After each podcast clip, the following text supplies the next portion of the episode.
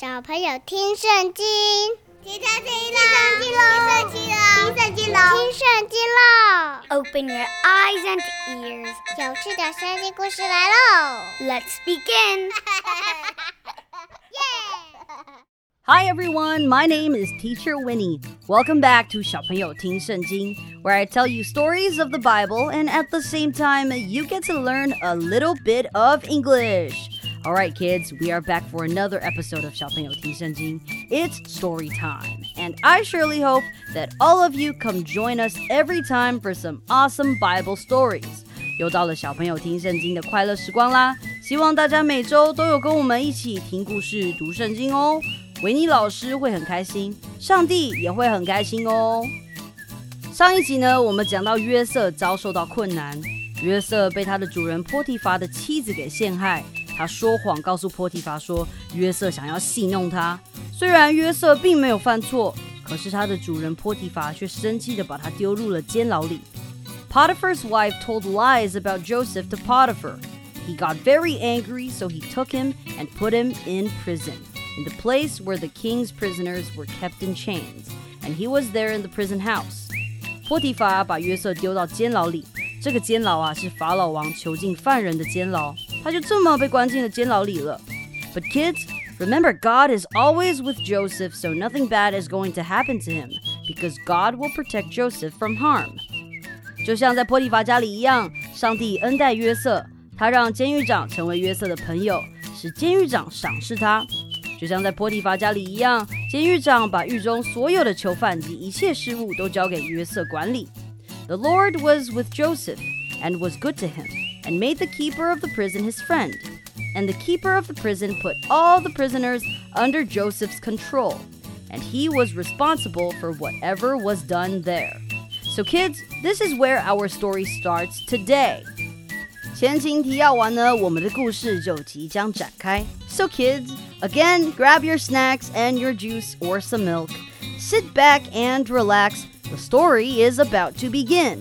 那小朋友， 你准备好了的话，我们就要开始喽。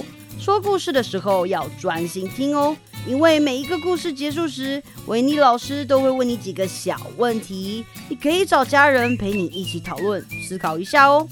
And now, without further ado, let's dive right into the story. 小朋友啊，我们的约瑟呢，其实他有一个 talent。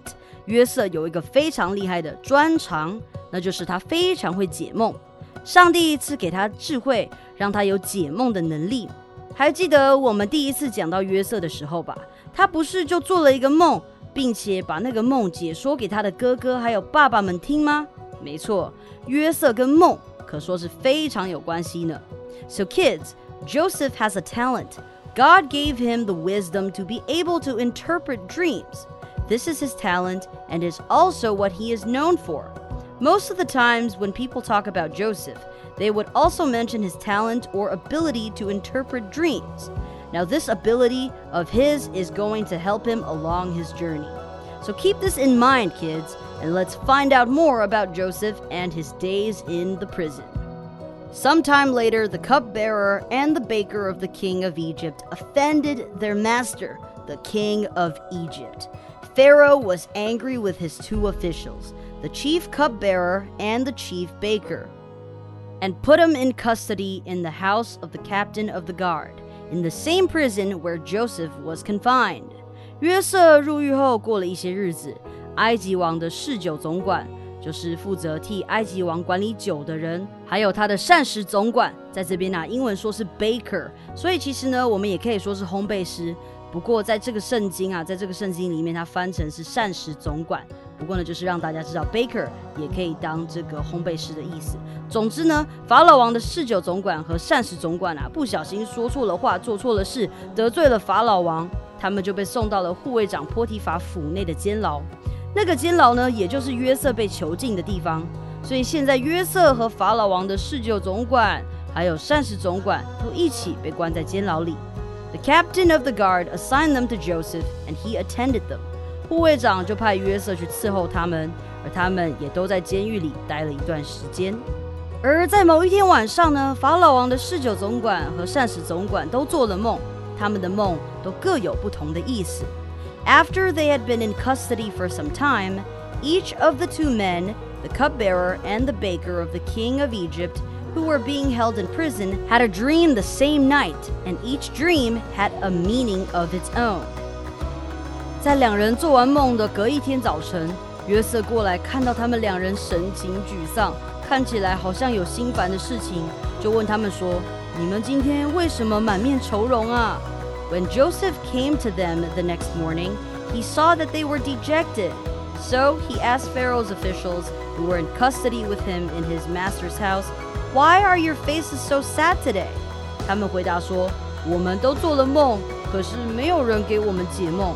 We both had dreams, they answered, but there is no one to interpret them.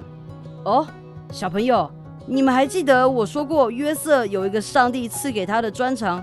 就是他会解梦吗？Now remember, kids, God gave Joseph the ability to interpret dreams.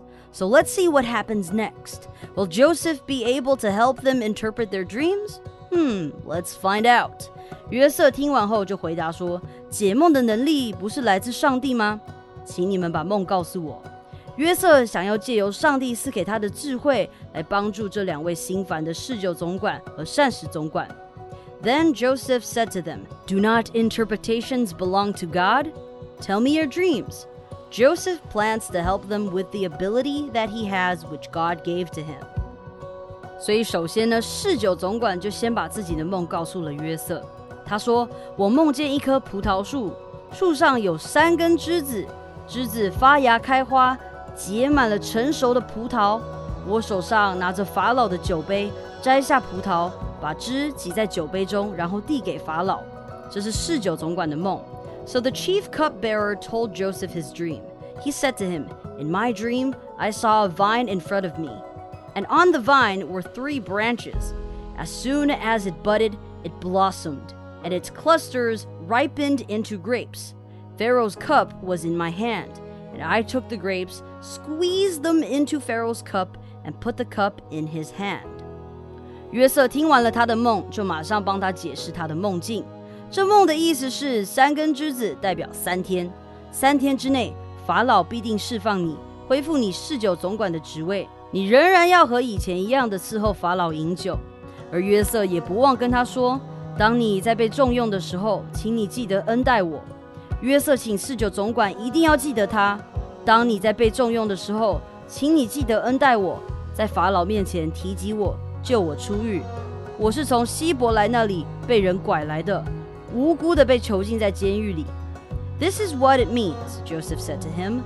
The three branches are three days. Within three days, Pharaoh will lift up your head and restore you to your position, and you will put Pharaoh's cup in his hand, just as you used to do when you were his cupbearer.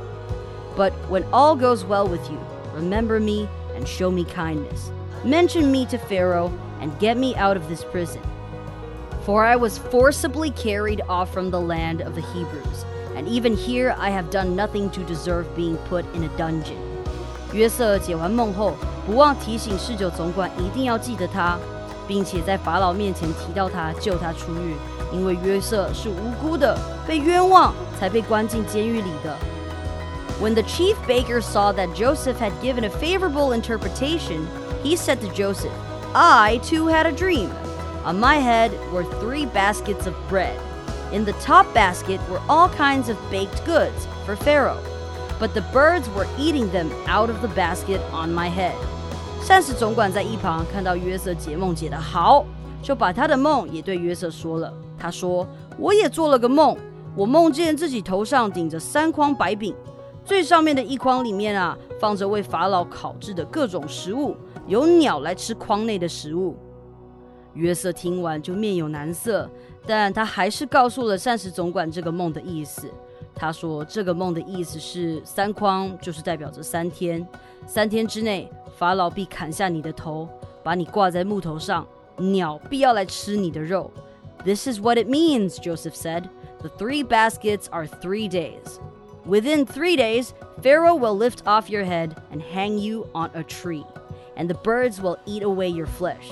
哎呦，膳食总管一听，心里就更加心烦意乱了。究竟约瑟解的梦会不会应验呢？Will Joseph's interpretation of their dreams come true? Hmm, let's find out. Now, the third day was Pharaoh's birthday, and he gave a feast for all his officials. 终于啊，来到了第三天，今天可是法老的生日，他呢要宴请文武百官，他找来他的所有官员要来请他们吃饭。因此呢，他把嗜酒总管和膳食总管从监狱里面提了出来。法老恢复了嗜酒总管的职位，而膳食总管呢，他却被处死了。这正应验了约瑟在替他们解梦时所说的话。Now the third day was Pharaoh's birthday, and he gave a feast for all his officials. The Pharaoh lifted up the heads of the chief cupbearer and the chief baker in the presence of his officials. He restored the chief cupbearer to his position, so that he once again put the cup into Pharaoh's hand. But he hanged the chief baker, just as Joseph had said to them in his interpretation. 小朋友，还记得约瑟在替侍酒总管解梦的时候跟他说了什么吗？Do you remember what Joseph said to the chief cupbearer? He said, When all goes well with you, remember me and show me kindness. Mention me to Pharaoh and get me out of this prison.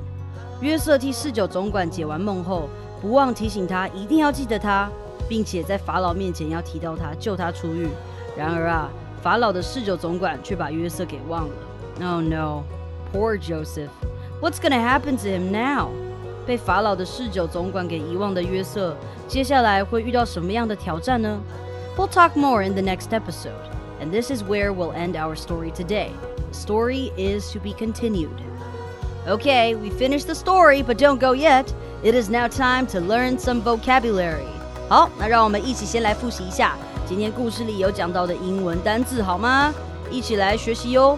那听完今天有提到的单字以后啊，维尼老师会给你几个可以思考的小问题，你就可以跟爸爸妈妈或是家人一起来讨论喽。 啊，对了，我们在复习今天用到的单字时，维尼老师也会跟大家再小小的复习一下今天的故事哟，所以一定要仔细听哦。Alright，第一个字是 interpret，interpret，OK，这是一个动作，是解释、阐释的意思。那在今天的故事里呢，约瑟他是有一个专长的，他的专长呢就是他很会解梦。He is very good at interpreting dreams。OK，那再来呢，下一个字是 cupbearer。Cup bearer，它是侍酒总管的意思。其实这个字呢，如果翻成直译啊，就是帮法老倒酒、拿酒杯的人。那另外一个被关进监牢的呢，是一个 baker。那在呃，在这个圣经里面呢，它是翻膳食总管，但是呢，其实它就是烘焙师的意思。那以前的人可能他们吃烤饼啊，这些饼类比较多，所以呢，其实它就是一个 baker。那这两个人呢，the cupbearer and the baker，they offended，所以我们下一个字是 offend，offend，他们冒犯得罪了法老，结果呢，法老就 put them in custody，法老就把他们关起来，put someone in custody，就是把谁谁谁关起来、监禁起来的意思。如果你被关起来了，那就是表示你被 confined，confined 就是强制的压制、关押、监禁、禁闭。And the next word is meaning. Meaning, meaning 就是意思的意思。所以我们的 cupbearer 还有我们的 baker 呢，他们做的梦都有意思，都各有不同的意思。They have a meaning. 那在我们这个 the cupbearer and the baker 做完梦之后呢，隔天呐、啊，他们就垂头丧气的。They look dejected, dejected. OK，那他们就在讲他们的梦的时候呢，首先侍酒师就先说啦，所以呢，这个字就出现了 bud，发芽的意思。发芽，枝子上面的那个藤蔓发芽了，葡萄发芽了。然后呢，bud 之外呢，发芽之外呢，还有开花，blossom，blossom。好，那接着呢，这些枝子啊发芽，然后成熟开花之后呢，长出了葡萄。葡萄呢成熟之后呢，这个侍酒师就挤，squeezed，squeeze，他就把这个葡萄汁啊挤到法老的酒杯里面给法老。And the next word is deserve. Deserve 这个是值得、应得的意思。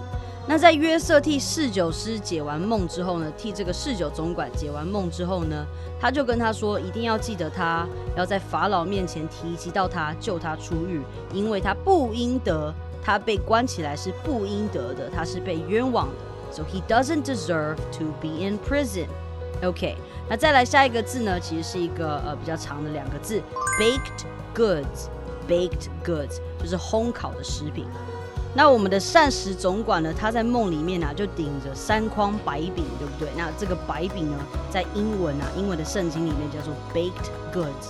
所以这个白饼呢，可能是有各式各样的饼类啦，不是只有白饼，不是单纯的一种饼，它可能就是有各式各样的烤饼类。那现在呢，我们如果在现代讲 baked goods，它可能就是面包啊。饼干呐、啊，这些烤过的食品啊，我们都叫做 baked goods. All right, and that's all the vocabulary for today. Time for questions. And question number one What did Joseph do for the cupbearer and the baker? 约瑟替法老王的侍酒总管和膳食总管做了什么呢？And question number two What did Joseph say was going to happen to the cupbearer? 约瑟告诉侍酒总管他会发生什么事。 and question number three, which is also our last question of the day What did Joseph say was going to happen to the baker? 那约瑟又告诉膳食总管他会发生什么事呢？今天的故事就到这边啦。 Thank you for listening to this podcast and story. 记得要订阅我们， Please make sure to subscribe and like and share so that you don't miss any future episodes. 也不要忘记分享给你的朋友，让更多人可以听到好听又有趣的圣经故事。